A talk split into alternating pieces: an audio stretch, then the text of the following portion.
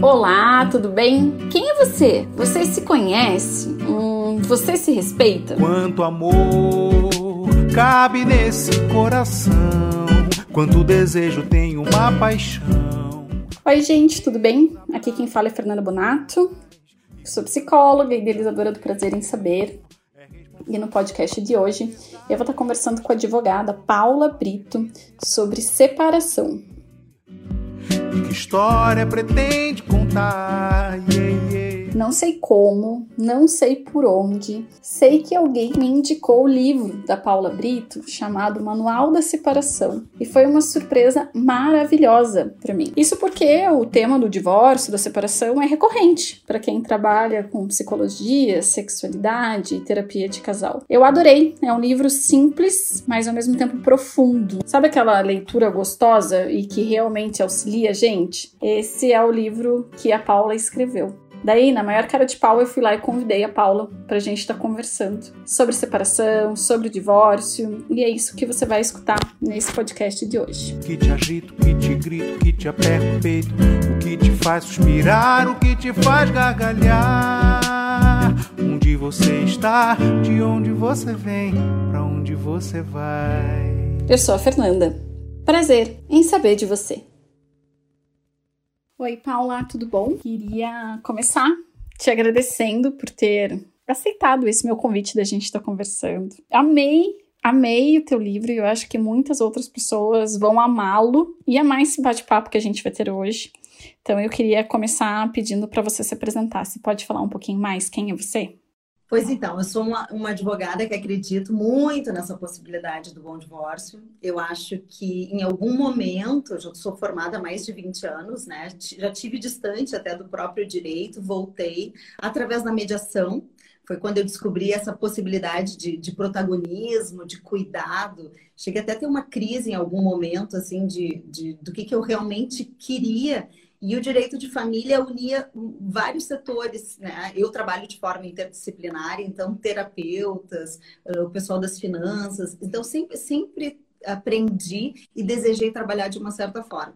E a gente vai amadurecendo, eu, eu também vivi um divórcio, né? E acabei tendo uma necessidade muito grande de ser fiel aos meus valores. Então, eu acho que eu sou uma advogada uh, compositiva, e que defendo uma bandeira do bom divórcio. Às vezes as pessoas me olham meio torto por isso, porque até a forma de, de, de, peticionar, a forma de abordar mais afetiva, né, num momento também de muitas construções novas no direito, me possibilita ser quem eu sou. Então eu posso te dizer que hoje eu sou uma advogada muito feliz com os resultados. Né? No início a gente fica assim desbravando, as pessoas te olham, o direito é uma coisa mais conservadora, né? às vezes arrogante. E, e advogado de família também tem aquela coisa, às vezes eu cruzo com alguém na rua e eu remeto esta pessoa à lembrança de um momento de dor. Né? Então, também trabalhar com essas questões. Uh, eu gosto muito da psicologia, né? Estou começando um curso agora de psicologia forense. Então, vira e mexe, eu estou nisso. E aí acabei me identificando muito grande. Eu só faço área de família e hum, acho que me defino assim, né? Acho que o uso da minha experiência pessoal e o próprio livro, que tem muitos relatos, contribui é, contribui para quem eu sou. Sabe que você me remeteu a uma situação, eu nem comentei isso com você. E tem muita gente que me segue que também nem sabe, mas é, quando eu passei no vestibular, eu passei nas duas faculdades, eu passei em psicologia e em direito. E eu fiz dois anos das duas juntas. Daí na metade do segundo ano eu comecei a estagiar enquanto psicóloga e daí falei, não, o que eu quero é psicologia. Só que quando eu terminei psicologia, até por conta de uma vivência familiar, assim, eu falei, ah, a gente tem outra faculdade, então no terceiro ano eu me formei em direito. É, mas nunca, assim, eu falei, eu nunca, não quero tirar a ordem, porque sempre vai ter alguém daí falando, né? Tipo, ah, mas me ajuda num negócio aqui. Eu assumi a, a, identidade de psicóloga, mas a minha intenção com o direito era de trabalhar com direito de família, porque eu acho que tem essa interface muito eu gostava muito de questão assim de adoções, é, direito de família mesmo, assim, de guarda, de pensão. Até cheguei a tentar estagiar, só que daí eu passei nesse, nesse outro estágio em psicologia e o direito ficou no currículo, assim, tá em mim, mas como bacharel. Mas você me uma notícia, assim, porque o meu objetivo no, primeiro momento que o direito era trabalhar com direitos de família, que ficou no passado. Esse, esses conhecimentos se cruzam e às vezes nos ajudam, né? Porque às vezes eu recebo, eu recebo muita indicação de terapeutas. Uhum. E quando a terapeuta tem um conhecimento, e não só na formação, né? Mas em convívio com conceitos como guarda, facilita o trabalho do advogado. E quando o advogado percebe que questões pontuais não são jurídicas e sim são de necessidade de, de, de acompanhamento psicológico, facilita e essa pessoa ganha muito mais. Então, são duas, dois setores, principalmente na área de família, duas, duas profissões que estão muito ligadas. Né? Uhum. E eu vejo isso, sabe, Paula, quando você comenta que você trabalha de forma interdisciplinar, porque em alguns casos que eu atendo, eu acabo conversando também com advogados que estão lidando com essa separação, né? Porque nem toda separação é tranquila. Acho que seria ótimo se todas fossem, mas a grande maioria não é, né? E de onde surgiu essa ideia do livro, assim? Da, da onde veio? Porque hum, eu, eu vou te encher de elogio hoje, mas eu achei a linguagem é uma linguagem clara, uma linguagem acessível e eu gostei muito da estrutura, assim, do passo a passo que, que você fez no livro, assim, porque acho que dá para você voltar em diversos momentos. E fiquei pensando, tá, mas da, da onde que surge? Porque tem aquela plante uma árvore, é, tem um filho, escreva um livro, né? Da onde que veio essa história de escrever um livro, então, sobre a separação? Eu adoro essa pergunta, porque ela surgiu sim de uma necessidade, e eu me lembro exatamente o dia que eu tomei essa decisão, porque entre um, um atendimento e outro, às vezes me dava vontade de chamar a cliente anterior e dizer para aquela que estava sentada que a situação era muito parecida. Então, é, claro que sempre que a gente normaliza uma dor, dizendo, olha, o que tu está passando, outras pessoas estão passando, ou quando eu mesma dizia, eu sei como é que é, porque eu tive uma vivência, e quando a gente vivencia, a gente trabalha com muito mais propriedade, né? Uhum. E me deu uma vontade de colocar numa linguagem exatamente esse ponto que tu levantou, simples, né? Uh, uh, que trabalhasse com todas as questões, levando informação. Uhum. E eu acho que uma das coisas, assim, quando eu olho para trás e penso, o que, que eu gostaria de ter recebido no momento do meu divórcio?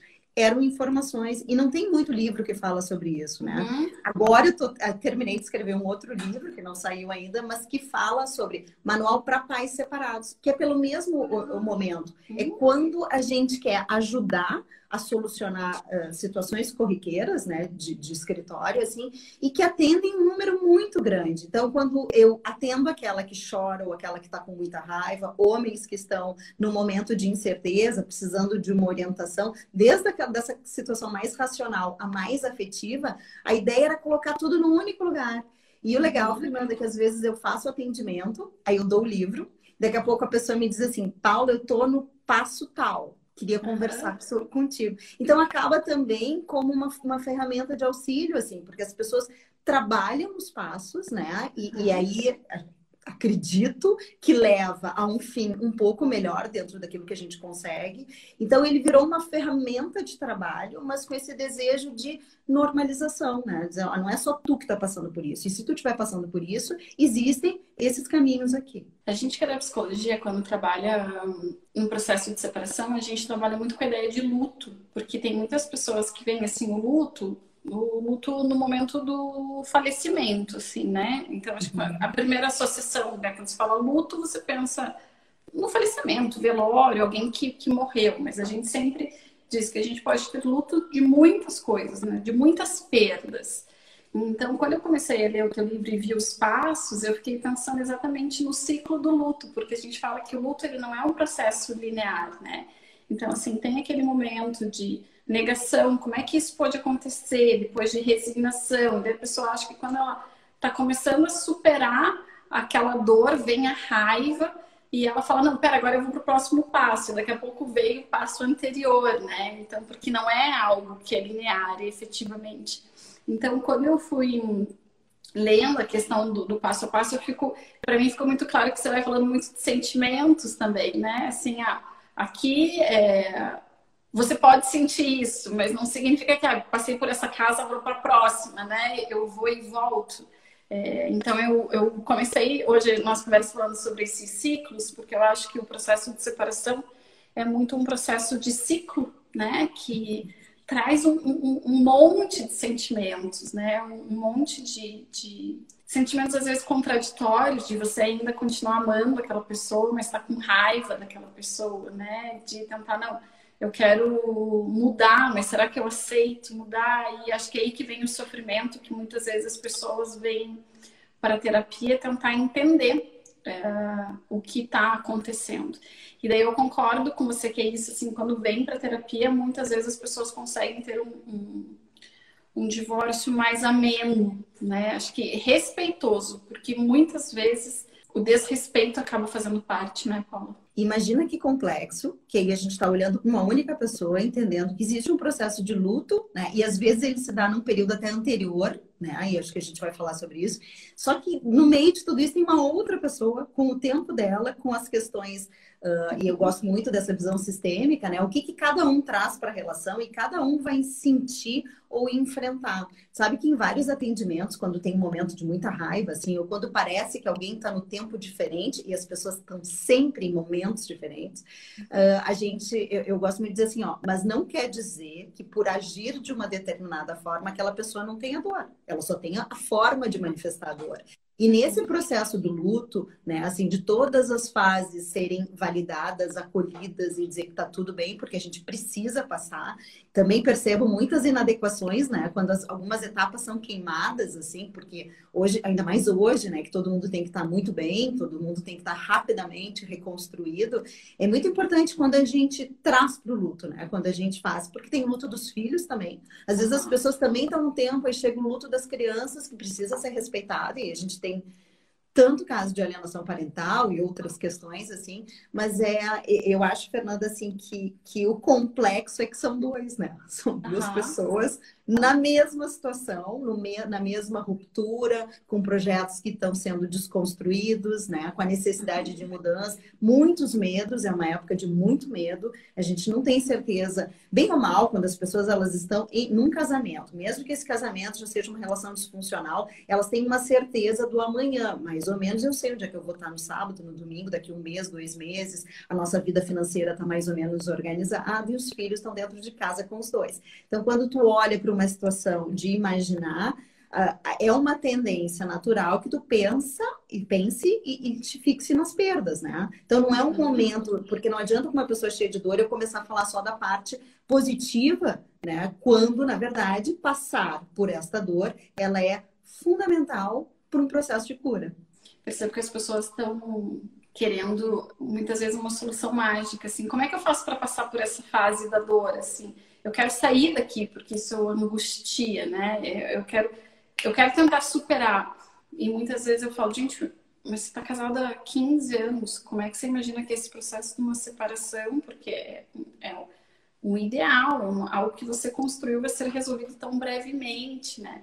E eu percebo, Paula, que tem muitas pessoas que têm, assim, características de é, não saberem lidar com o sofrimento, que já se envolvem em outro relacionamento, assim, vão queimando realmente etapas, né? E daí eu sempre penso, bom, pelo menos está na terapia, né? Está no lugar certo para eu tentar ajudar. Hoje se tem esse agravante das redes sociais também, né? Porque as pessoas, elas, essa questão da imagem, né? Do trabalhar a sua felicidade plena diariamente, e aí tu não respeita a dor do outro, e aí daqui a pouco tu está num processo chegando num acordo, e daqui a pouco alguém fez uma postagem. A...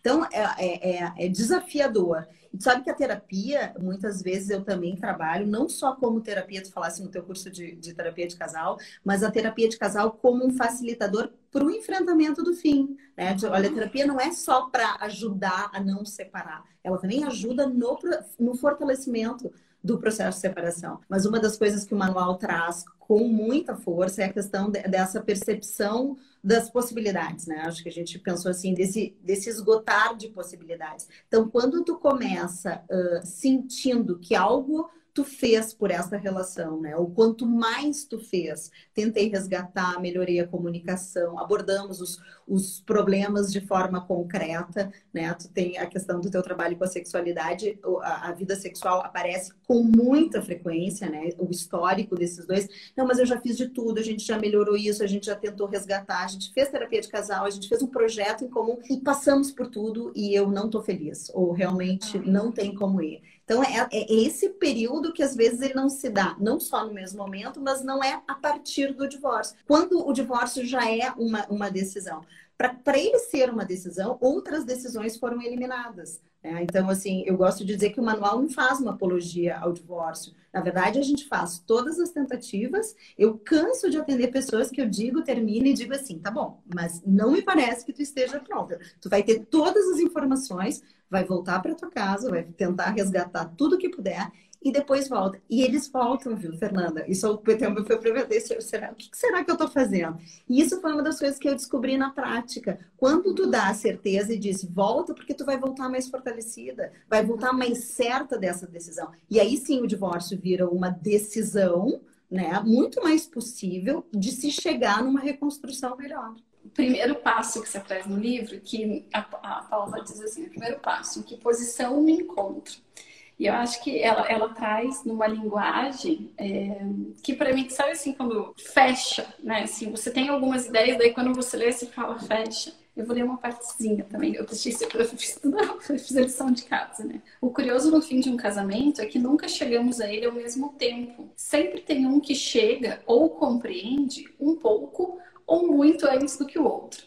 Esse desencontro é o causador da fase em que pior a comunicação se dá. Funciona assim: o casal não é bem, ambos, cada um do seu jeito, vivem mais ou menos. Por razões de autopercepção, inquietude, terapia, verdades internas, um percebe primeiro que o outro que não pode mais seguir assim. E na hora que eu li isso, Paula, eu fiquei pensando muito na realidade do meu consultório. Quando eu li, tinha um, um casal que, que eu atendi o, um dos filhos há muito tempo e foi exatamente isso, assim, uma das partes falou, não, mas eu já estou pensando isso há muito tempo, e a outra parte falando assim, da onde que surgiu essa ideia que ela me trouxe da separação? E quando eu li, eu falei, gente, é isso, as pessoas não chegam na separação no mesmo você pode até estar tá percebendo algo, mas assim, alguém está além né, do que a outra pessoa, assim, alguém já tá. Porque o fato de você dizer não dá mais, é, quero me separar, não é assim tão impulsivo. Às vezes sai quando numa briga, quando eu nem estava imaginando que eu seria capaz de dizer, mas a reflexão vem antes, e essas pessoas não estão na mesma posição. Então, quando você escreveu isso, eu fiquei, gente, é exatamente isso, né? Quando você questiona em que posição eu me encontro, é porque as partes não estão na mesma posição, costumam não estar, né, Paula? Sabe que eu não lembro de ter vi vivenciado, né, acompanhado casais que tivessem, eu vou te dizer assim, não só no mesmo momento, como parecidos. Né? Sempre tem alguém, e aí quando eu falo naquela coisa, ah, mas parece que ele não está sofrendo. Na verdade, é um sofrimento que aconteceu muito tempo antes. Né? Então, uhum. vão dando indícios de, do, do, final. Alguém, por condições próprias, às vezes emocionais, né? melhores, assim, vai se dando conta ou vai tentando aquele caminhar sozinho do esgotar possibilidades.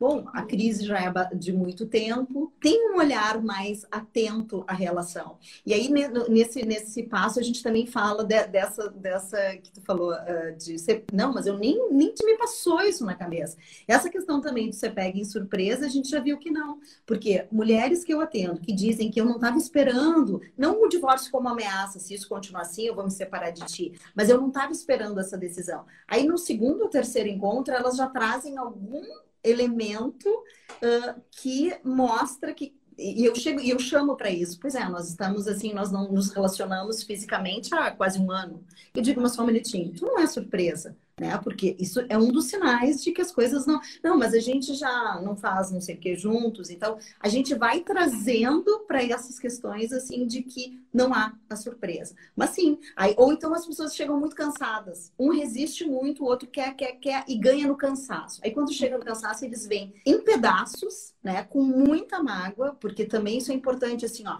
Cada um tem o seu tempo, mas se passa do ponto, aí a gente começa com situações de desrespeito, a gente começa com a pessoa chega assim destruída, né? As crianças já estão, toda a família já está comprometida num sistema disfuncional. Então tem um período que chega uma hora que alguém tem que dizer não, não dá mais. Esse termo ele vem da psicopedagogia e eu acho ele muito interessante porque no consultório eu utilizo muito, que o nome é queixa-lamento. Porque quando a gente fala desses momentos que estão diferentes, eu percebo que muitas vezes a comunicação, ela não está mais assertiva, uma pessoa não está conseguindo escutar o que a outra realmente está querendo dizer. E essas queixas que deveriam ser ouvidas, elas se transformaram em lamentações, por isso que a gente usa o termo queixa-lamento, né? Eu fico me lamentando. Então eu percebo que nessa questão do, dos casais muitas vezes não estarem no mesmo momento, porque assim, talvez muitas coisas já tenham sido ditas, mas a outra pessoa não está escutando na intensidade como aquela está,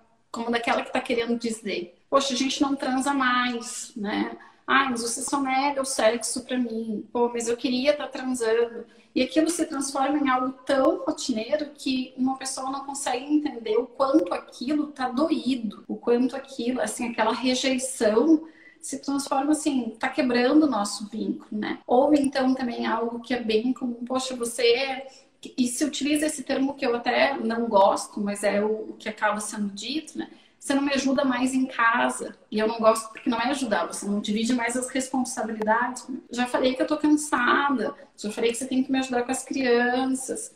E fica aquela coisa assim, tá entrando, não tá nem saindo por aqui, tá batendo e tá indo pro espaço, né? Então, muitas vezes as pessoas acabam se acostumando com as queixas, até que tem um momento que a última gota d'água cai realmente, né? Que vem a separação. Então, é, é, quando, você, quando você escreve sobre essa questão de em que momento eu tô, eu fiquei pensando nisso, porque daí entra, acho que outra coisa que você fala que fez muito sentido para mim, é o que, que eu já tentei antes, né? Porque muitas vezes essa queixa se transforma em algo que não é escutado, mas com tentativas que também não são vistas pela outra parte de, de mudança. Então eu acho que aí tem uma coisa importante que é como que esse casal está se comunicando e como é que essa relação foi parar nesse lugar em que ela está e que hoje em dia uma das partes não quer estar tá mais junto da outra, né? Como que eu aonde que o amor morreu, o que, que aconteceu aqui no meio que a gente se perdeu, que acho que é uma das grandes fases, né?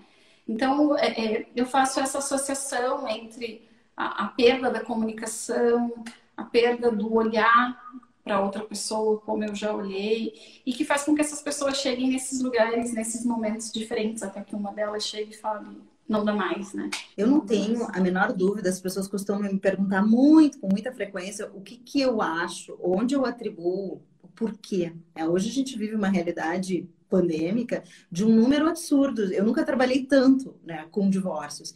E eu não tenho nenhuma dúvida que a falta de comunicação entre o casal é a principal, a principal fonte do problema, porque a gente se transforma, né, Fernanda? Assim, nós iniciamos como pessoas lá atrás de uma forma e o tempo e o amadurecimento e filho e todas as questões a gente vai mudando. Então a falta de comunicação, às vezes eu atendo, eu faço muito divórcio consensual. Então eu sento com um, um no meu lado direito e outro esquerdo.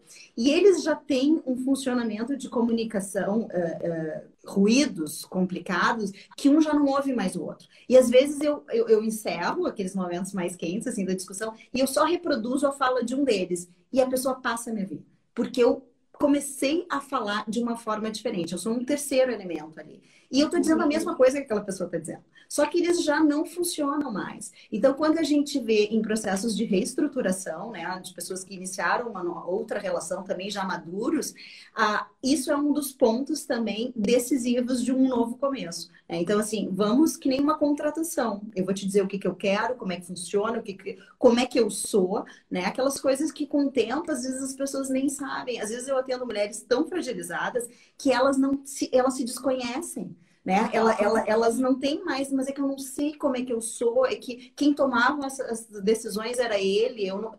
Então, assim, tu imagina toda essa questão no contexto de comunicação. Então, se perder, não ter projetos comuns, né? Esse enfrentamento. E aí eu tô sempre fazendo isso assim, tá? Isso tudo é um horror. Tem muita gente que tá aqui uh, uh, ouvindo, assim, e pensando no seu momento. E aí eu trago sempre uma coisa compensadora, que é essa busca, que inevitavelmente vai acontecer num processo de divórcio, desse autoconhecimento. Então, quem eu sou na dor, quem eu sou na reconstrução, como é que eu me vejo numa nova maternidade, como é que eu me relaciono com esse, né? O que, quais são os meus valores agora? Ou quando alguém vem muito, uh, eu adorei esse termo que tu trouxe da, da queixa, do, do, da questionamento. Quando, da quando vem muito assim, porque tu não imagina, ele não pega as crianças, ele não se compromete, ele é um pai assim. E aí a gente, eu digo assim, tá, mas me conta como é que ele era. Aí ela para e diz, não, ele era assim. Então, assim, se a gente não consegue que a pessoa mude enquanto casal, não vai ser depois. Então, quando a gente traz, aí ela diz, é verdade. Né? Então a gente então te fortalece, cria a tua história. Então essa ideia de trazer o quanto é difícil, né? Aqui no nosso tema é difícil. É, é, é, a gente tem essas questões do tempo, tem as questões da percepção, mas tem um ganho pessoal depois dessa tempestade que é muito bom, que é muito lindo de se ver. Você falou um negócio que eu queria resgatar, porque é o que eu digo muito para as pessoas que me conhecem, assim, tanto quem faz parte da minha vida quanto quem eu atendo que também faz parte da minha vida. Que para mim foi um divisor de águas, assim, quando eu fui fazer a, a pós em sexualidade, foi um mundo novo que se abriu, né? É, porque, infelizmente, a gente não tem na nossa formação é, o ensino de sexualidade. É, então, eu fui descobrir muitas coisas que. Até eu, eu falo assim, descobri o clitóris, porque eu nunca tinha visto a anatomia do clitóris, porque hoje em dia é, o meu mundo mostra como é a anatomia do clitóris, mas antigamente, eu tô falando antigamente, isso há oito anos atrás, é, não tinha Instagram que mostrava como era o clitóris ou coisas nesse sentido. E nessa pós, Paula, fez muito sentido para mim que, assim, quando as pessoas falam, né, eu prometo ser fiel, amar-te e respeitar-te, eu estou prometendo para aquela pessoa que está ali na frente. Mas passado 10 anos, aquela é a mesma pessoa? Ou será que ela se modificou? Será que.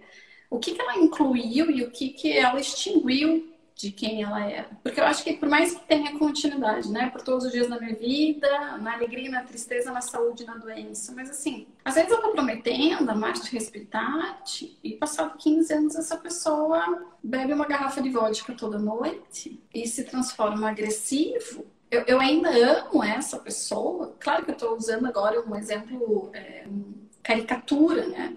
Mas às vezes eu prometi amar e respeitar uma pessoa que era super parceira e que passado 10 anos virou uma pessoa extremamente workaholic que não está mais dentro de casa. Alguém que falava sobre, ah, é, sou super parceiro e quero ter filhos, mas na hora que tem não divide a responsabilidade. Então, às vezes eu vejo que o processo de separação muitas vezes uh, faz com que as pessoas enxerguem que elas não, não estão mais apaixonadas porque eu não sou mais a mesma ou porque a outra pessoa não é mais a mesma, né? E eu acho que isso é um processo que é difícil, porque no consultório, assim, às vezes a pessoa chega e ela fica lá 50 minutos se queixando, se queixando, se queixando, e eu, eu penso assim, gente, só reclama, como é que você tá apaixonado por essa pessoa, né? E daí, às vezes, eu faço uma pontuação nesse sentido, assim, me diz, o que, que você gosta nessa pessoa. Ah, eu gostava quando ele fazia aquilo pensando numa relação heterossexual. Mas quando que ele fazia aquilo? Ah, no primeiro ano de namoro. Mas eu tô 16 anos casada, então assim, eu, eu tô 15 anos esperando ter o que eu tive no primeiro ano. E eu acho que é essa realização de que às vezes eu casei com alguém, mas essa pessoa se modificou e não existe mais, é difícil de você conseguir perceber, é muito doloroso de você conseguir perceber, mas quando você percebe, você até se empodera, realiza de que tá, como é que eu vou fazer para lidar então com esse luto, né? Com esse luto desse ideal, desse amor, desse... porque é o que eu falei no começo. É, você pode até casar pensando, ah, tá, deixa eu ver como que é aqui, quais são os bens, vai que a gente se separa um dia, mas assim, ninguém casa efetivamente, até porque a educação tá mudando, mas a gente é de uma geração de que vivemos felizes para sempre, sem falar que nesses felizes iam ter crises e por aí vai, né? Então, eu acho que tem muito, quando você fala com quem que eu casei, com quem que eu estou casada agora, essa realização é complicado, é doloroso e amoroso muitas vezes, né? E a gente também nesse processo dos votos, né? Quando a gente entra com esse projeto, a gente idealiza no outro. E essas idealizações, não só com o processo de amadurecimento, mas com as construções de novos papéis, né? Quando entra uma maternidade, uma paternidade que dá uma bagunçada e aí a gente, quem eu era antes dos filhos chegarem, quem eu me tornei, né? Quem depois de uma situação, tu vê assim que o maior número de divórcios que eu atendo são mulheres entre 35 e 50 anos, homens também, né, nessa faixa etária. Então são momentos assim, às vezes de uma maior estabilidade financeira, né?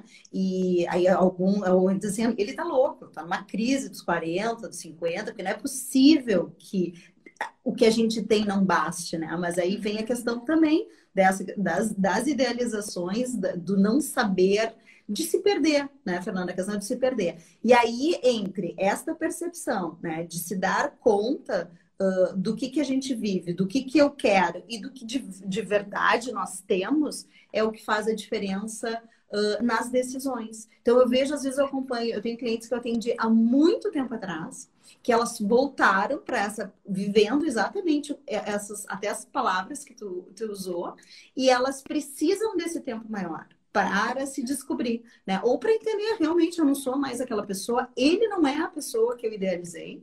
E aí precisa daquela dose, e aí você me pergunta, precisa de coragem? Precisa de muita coragem. Né? Às vezes a pessoa diz, precisa mais coragem ou mais descontentamento para tomar uma decisão dessas, né? Uhum. Tem gente que tem uma flexibilidade ou um espaço uh, elástico, assim, de suportar muitas coisas. Tu trouxe a questão da, da, da, da, pessoa que bebia, né? Hoje a gente vê muitos casos de violência, violência que a gente não tinha nome para elas, né? Que é a violência psicológica e que aquilo ali está inserido numa relação já disfuncional e que as pessoas não sabem nem sair disso. Né? Uhum. Então, assim, mas ele é maravilhoso, nós somos perfeitos como casal. Mas, e aí tu começa a mexer, principalmente na tua área, e vão vir grandes verdades, né? Então, não é uma decisão fácil, porque ela envolve muito antes da relação. São todos os teus conceitos, conceitos familiares. Sabe que eu costumo fazer tipo um genogramazinho e, e começo a colocar, tem, tem, separações na tua família, né? Já viver, porque as pessoas assim, normalmente não, nunca, nunca ninguém se divorciou na minha família. Ela vai ter uma dificuldade muito maior de caminhar pela perda do status, né? De estar casada, pobre, aí eu, pobrezinho dos meus filhos, não vão ter os pais ali, como se existisse uma perda, né? E só que são questões culturais culturais e familiares, valores que são introjetados, né? Então vai depender da história de cada um, o quanto aquilo, o que, o que é o símbolo de um casamento também, hoje se fala muito sobre isso, né? E também é muito mais fácil, né? Se a gente pensar nos últimos anos, não é que as relações sejam mais frágeis e a gente tem toda a questão, né, do amor líquido, de todas as questões. Na verdade, eu acho que é um processo de verdades. É, o que, o que, a gente quer hoje? Eu acho que as pessoas estão. E a pandemia só veio confirmar que é isso aí mesmo. Porque tu tá confinado, com, umas, com, com muito mais dificuldade, com uma super convivência, e aí vem esse questionamento: o que, que eu quero para mim?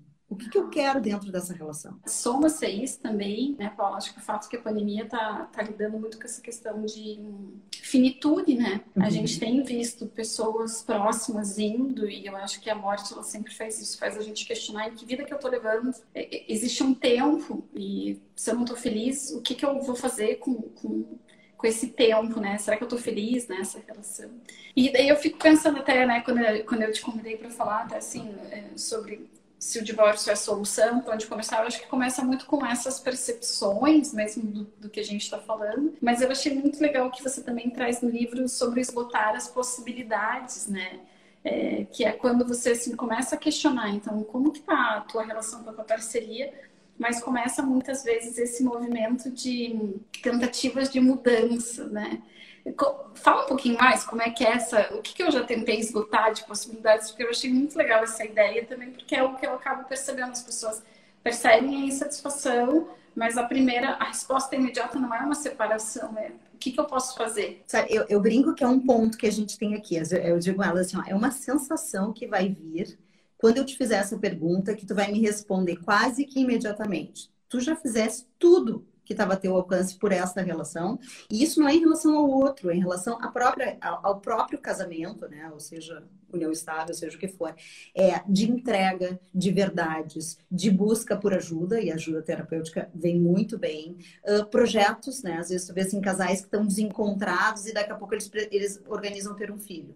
Ou daqui a pouco eles vão fazer uma obra na casa. É, no relato, isso vai aparecendo com muita frequência. Não, mas aí a gente construiu, terminou de construir a nossa casa e a gente separou. E aí nasceu o filho e a gente separou. Então, assim, quando a gente faz essa pergunta e a pessoa vem, né? Nunca vai ser uma certeza absoluta, mas assim, eu tô há muito tempo numa crise. A gente já fez, a gente já viajou juntos, a gente já priorizou momentos nossos, a gente já conversou, mas não dá mais esta mulher ou este homem que traz com mais força essa percepção, e por isso eu digo esgotando as possibilidades, internas, essa sensação com relação à própria relação, elas vão conduzir os passos inevitáveis, a dor de um divórcio, de uma forma muito diferente, com muito mais propriedade em cima da decisão, com muito mais força nos momentos difíceis e com, com, com a compreensão do fim, né? Porque as pessoas também têm essa coisa da punição, da culpa ou da responsabilização para o outro, né? Daquelas coisas que são suas. Então, é completamente daquela que diz: eu nunca pensei sobre isso. Não, eu acho que eu não tentei, porque realmente meu filho nasceu, me apaixonei pelo filho e deixei. Eu tenho uma sensação que eu descuidei. Não, realmente, de novo, sexualmente é uma coisa minha, que eu não consigo. Quando as pessoas começam a trazer culpas, ou dizem, olha, eu, eu, eu acho que não. Eu, e aí é esse momento que eu digo, então vamos fazer o seguinte: lê o manual, busca ajuda, começa uma terapia. Às vezes tem uma dependência econômica, eu digo assim, aproveita que esse teu momento tem uma estabilidade econômica, investe no tratamento né? E te fortalece, se não suficiente pela relação, mas suficiente para voltar aqui. E quando eu te fizer de novo essa pergunta, tu vai me dizer, Paula, agora eu tô pronta para me separar, porque eu tenho a sensação que eu esgotei. Eu tenho a sensação que eu fiz o que eu podia fazer, porque isso também é outra coisa. Ah, mas eu, se eu olhar para trás, lá atrás eu poderia ter feito. Não, tu fez o que tu podia ter feito para aquele momento. Então, eu bato neste ponto porque é uma condução de divórcio completamente diferente quando a gente tem essa sensação. Eu sempre digo que fica muito mais tranquilo, a consciência fica mais tranquilo quando você sabe, eu tentei fazer isso, eu tentei fazer aquilo, eu tentei fazer aquele outro e não teve mudança. Porque senão fica sempre aquela pulguinha atrás da orelha, assim, de falar, não, mas eu podia ter feito aquilo outro, né? Então acho que quando você realmente esgota todas as possibilidades, vai ser dolorido. Eu nunca, eu nunca vi ninguém falando, não, foi uma separação assim, não doeu nada. Não, né? É, dói, em algum momento dói. Mas também tive uma pessoa que eu acompanhei na vida que ela falou, Fê, mas eu também nunca vi ninguém assim, tipo, tô passando mal por cinco anos, as pessoas se recuperam. E ela pensar isso era algo que trazia força para ela. Então, assim, estou nas tentativas, mas se isso aconteceu, eu olhando para quem está ao meu redor, eu sei que, que a felicidade eu posso buscar apesar da dor, né? Mas é legal porque a gente a gente está falando a mesma coisa usando linguagens diferentes, né? Outro ponto que aparece, outro momento dos passos onde a gente enxerga a diferença de, dessa sensação de quem traz é quando que é um outro momento muito difícil, quando a gente quando vão dividir a decisão com os filhos, né?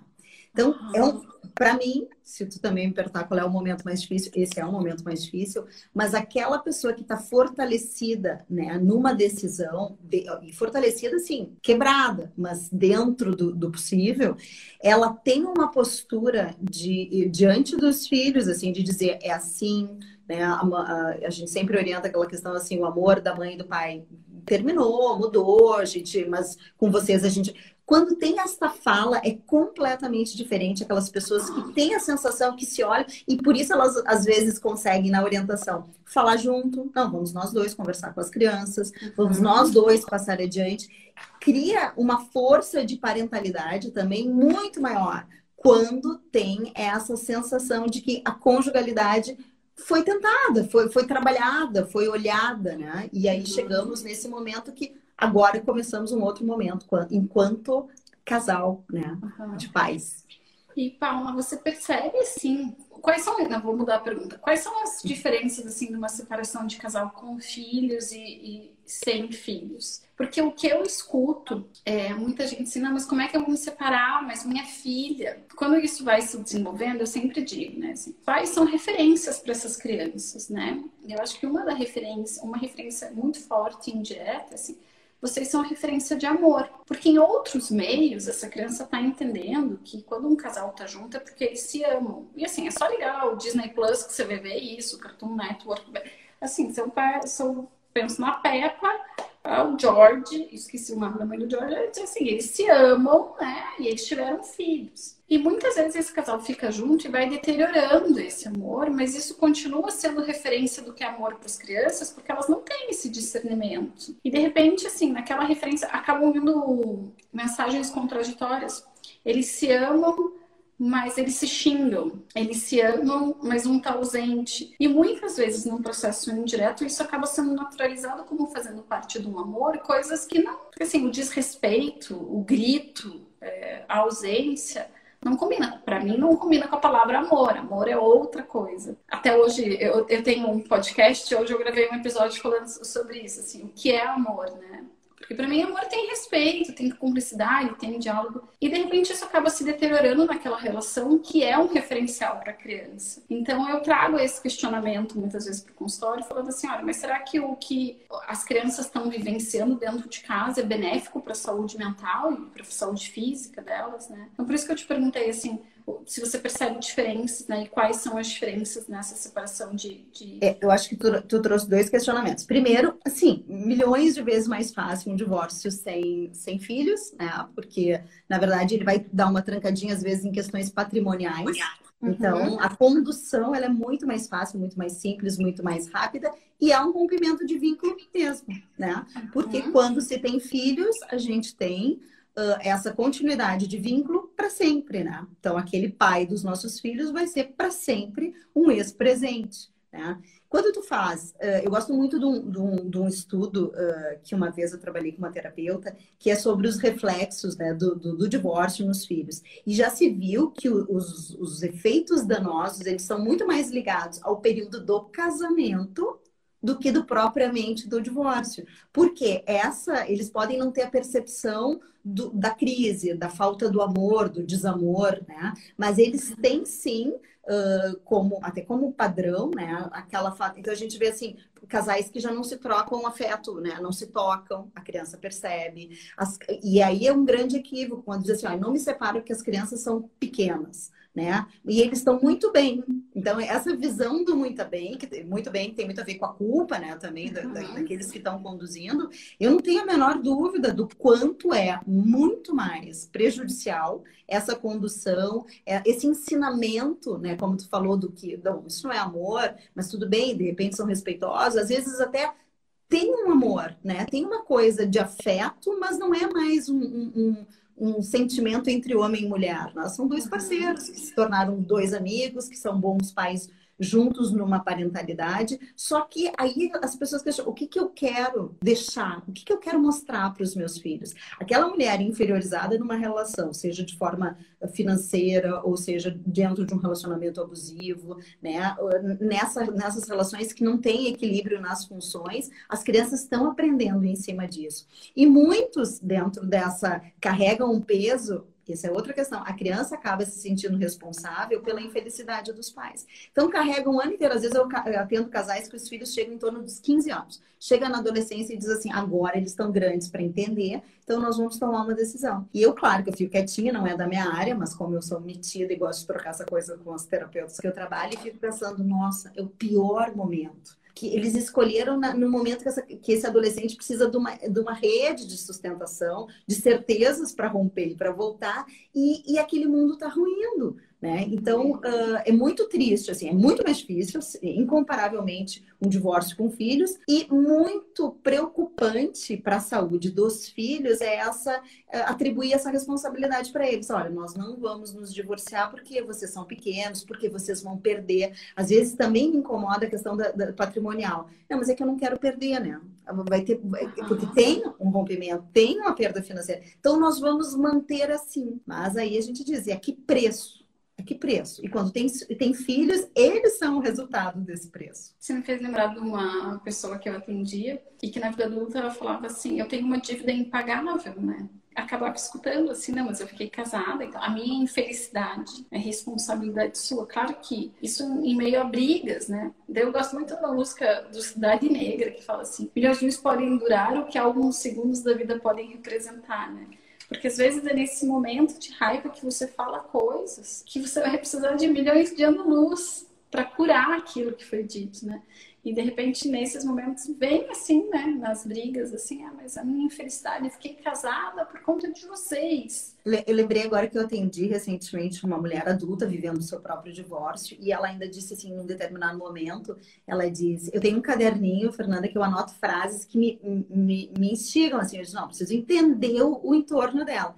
E ela disse, e ainda estou passando pelo divórcio dos meus pais, era só o que me faltava, aos 40 anos, ter que vivenciar isso. Aí eu fiquei pensando, o que, que foi passado para ela, né? Como se algo assim, olha o peso né, da, da, das relações e das obrigações que ficaram estabelecidas ali, que as pessoas não podem funcionar. Eu conheço muita gente que eu já atendi e que optam pelo não divórcio justamente para evitar a frustração dos filhos, as perdas, uhum. sejam emocionais ou financeiras, e aquilo é uma bola de neve, porque é um probleminha que vira um problemão. E aí, aos 40 anos, essa mulher diz: era só o que me faltava, eu ainda tenho que passar pelo divórcio dos meus pais. E eu vejo, assim, né, o quanto de vida muitas vezes, até pensando nisso que eu falei agora há pouco, que a pandemia traz essa questão da finitude, né? O quanto muitas vezes as pessoas ficam presas e é um tempo que não volta, né? O que a gente tem de mais valioso é o tempo, né? Claro que você vai ter a tua crença, daí as crenças são distintas. Se é, você vai reencarnar, se vai ter uma vida após a morte. Nesta vida que você tá tendo, né? Como é que você quer viver a sua vida? Eu realmente virei tua fã com o livro e eu peguei uma frase, assim, que eu queria que a gente um pouquinho sobre ela antes de antes da gente terminar, porque eu achei incrível. Uma vida nova a começar, mesmo que esteja doendo, é a chance de começarmos tudo novinho. Então, assim, acho que falar de separação e falar de divórcio costuma ser muito doído. Acho que tem gente que realmente apostou todas as fichas, tá certo daquilo, mas é impossível não sentir um pouco de dor. Mas quando eu, quando eu li isso, eu fiquei, eu achei muito intensa a tua frase, assim, porque realmente por mais que esteja doendo, é uma chance de começar tudo de novo, né? Esses dias uma, uma colega me perguntou assim, ó, o que que tu aprendeu com o divórcio? O que que tu descobriu o divórcio que tu não sabia?